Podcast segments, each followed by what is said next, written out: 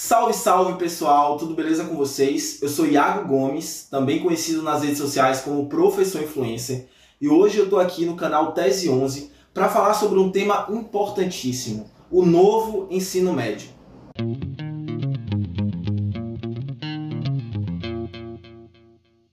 Para a gente dar uma contextualizada muito rápida, isso que nós conhecemos como novo ensino médio é decorrente da chamada reforma do ensino médio, que foi feita, sancionada durante o governo de Michel Temer, um governo resultante de uma quebra democrática, inclusive aqui no Brasil.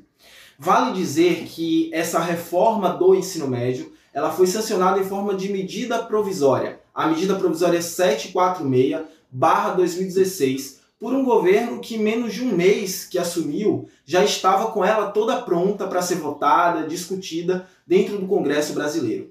Essa medida, que veio a se tornar lei meses depois, ela gerou uma onda de indignação muito grande em escolas e universidades do país inteiro. Estudantes de norte a sul do Brasil ocuparam escolas, ocuparam universidades, cobravam, exigiam participação na discussão da reforma do ensino médio, algo que foi negado durante todo o governo, durante todo o trâmite legal de aplicação de sanção da MP. E vale lembrar também que pesquisadores de educação se posicionaram contra a reforma e apresentaram críticas, pesquisas de caráter científico, contestando o novo ensino médio. E essas críticas, algumas delas, serão vistas no decorrer desse vídeo. Uma das primeiras e grandes críticas feitas a esse projeto é a ausência de protagonismo real de professores, pesquisadores de educação, estudantes na elaboração da reforma do ensino médio. Em compensação, a gente tem uma participação direta de organismos internacionais como a OCDE, a Organização para a Cooperação de Desenvolvimento Econômico, o Banco Mundial, que tem orientado políticas educacionais em países periféricos, além, é claro, do mercado financeiro interno do Brasil na discussão da própria reforma. Isso tem resultado em grades curriculares que têm sido enviadas prontas para as escolas originadas, organizadas pela Secretaria de Educação, pelo próprio Ministério da Educação, é, em disciplinas que condizem com a superexploração da força de trabalho, com a naturalização dessa superexploração da força de trabalho, além, obviamente, de uma camuflagem da participação desses estudantes, desses professores na construção, na decisão final dessas disciplinas, dessas matrizes curriculares. Uma outra crítica que é bastante apresentada é a descaracterização da escola pública por meio do aumento da desigualdade. Desigualdade esta que marca a escola pública e a escola privada, o estudante mais pobre é aquele que tem condições de pagar por uma educação de mais qualidade. E essa descaracterização, essa desigualdade, ela vem também porque existe uma distância gigante entre o que se propõe na teoria e o que se propõe na prática. Ou seja, se o novo ensino médio já é tão criticado em teoria, imagine que na prática, na sua execução material, ele consegue ser ainda pior. Por exemplo, existe uma coisa chamada itinerários formativos, que na teoria do novo ensino médio seriam oficinas práticas, onde o aluno entraria em contato prático com aquele conteúdo estudado. Só que isso requer estruturas físicas adequadas. Maior parte das escolas públicas do Brasil, cerca de 10 mil escolas públicas, sequer tem banheiro. Ou seja, a ausência de estrutura física faz com que esses itinerários formativos, que em teoria seriam até ideias legais, se tornem na prática disciplinas comuns, o que faz com que estudantes que antes tinham 12, 13 matérias por ano na escola tenham 17 ou até mesmo 20 disciplinas. E faz também com que professores que têm uma formação específica na área tenham que pegar disciplinas de outra formação, que talvez eles nunca tenham tido contato na universidade, para poder preencher, completar carga horária de trabalho.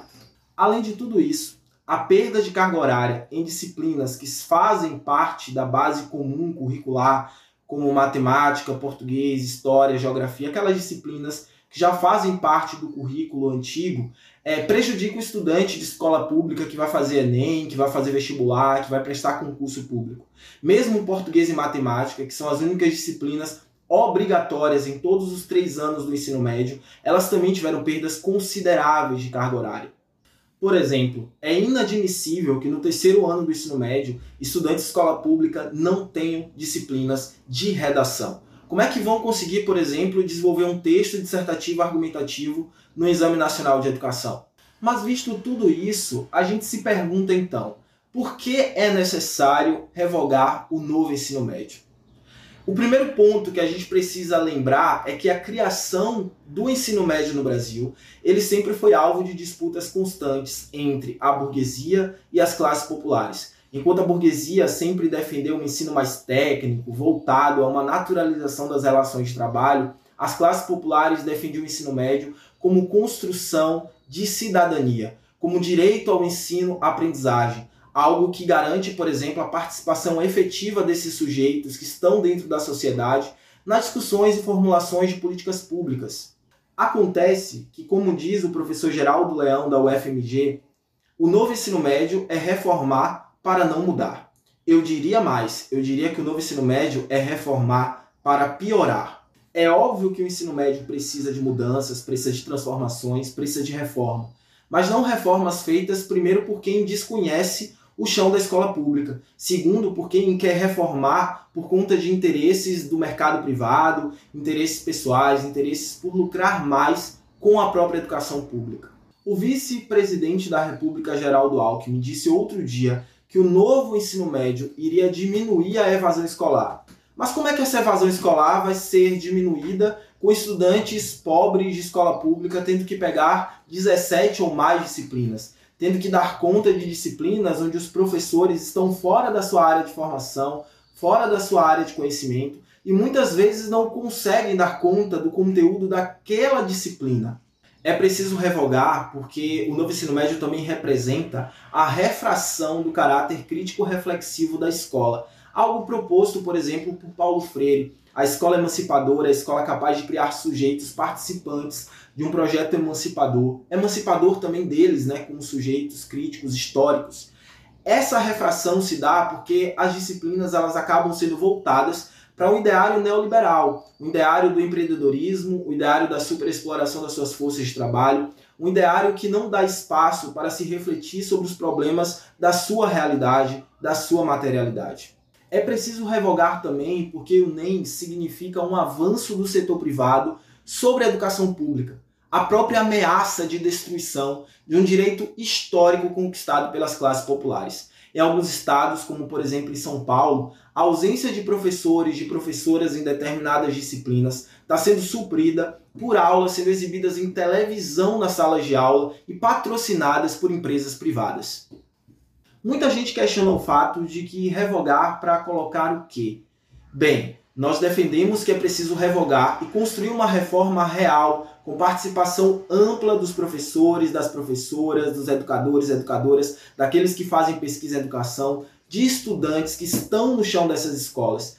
Essa formulação de uma outra reforma, ela pode ser e vivenciar um momento ideal, que é o momento onde um governo progressista, um governo de esquerda, que propõe um modelo de educação que defende o legado de Paulo Freire, pode liderar. É preciso reforçar com todas as letras que o novo ensino médio está totalmente associado com a perda dos direitos trabalhistas, com a legitimação disso que tudo que foi feito durante os últimos anos aqui no Brasil, numa conta que foi passada para os jovens mais pobres, negros, periféricos nesse país, que vem na escola, na educação, uma das poucas oportunidades de conseguir algo melhor na vida o que o Estado está fazendo ao legalizar né, a precarização das relações de trabalho por meio da reforma é justamente retirar esses sonhos, o sonho de um emprego, o sonho de uma moradia, o sonho de uma vida digna. No mais, essa discussão não termina, não se encerra nesse vídeo. Tem muitos outros pontos, muito, muitas outras críticas que são apontadas em artigos, livros pesquisadores, comunicadores e que estão presentes aqui nas referências desse vídeo que vocês podem acessar, podem trazer para discussão, podem me acompanhar nas redes também, acompanhar as redes do Tese 11, para a gente poder fazer um debate que alcance o presidente da República, que alcance o ministro da Educação e que coloque na agenda a revogação desse absurdo que foi aprovado durante um governo antidemocrático no nosso país.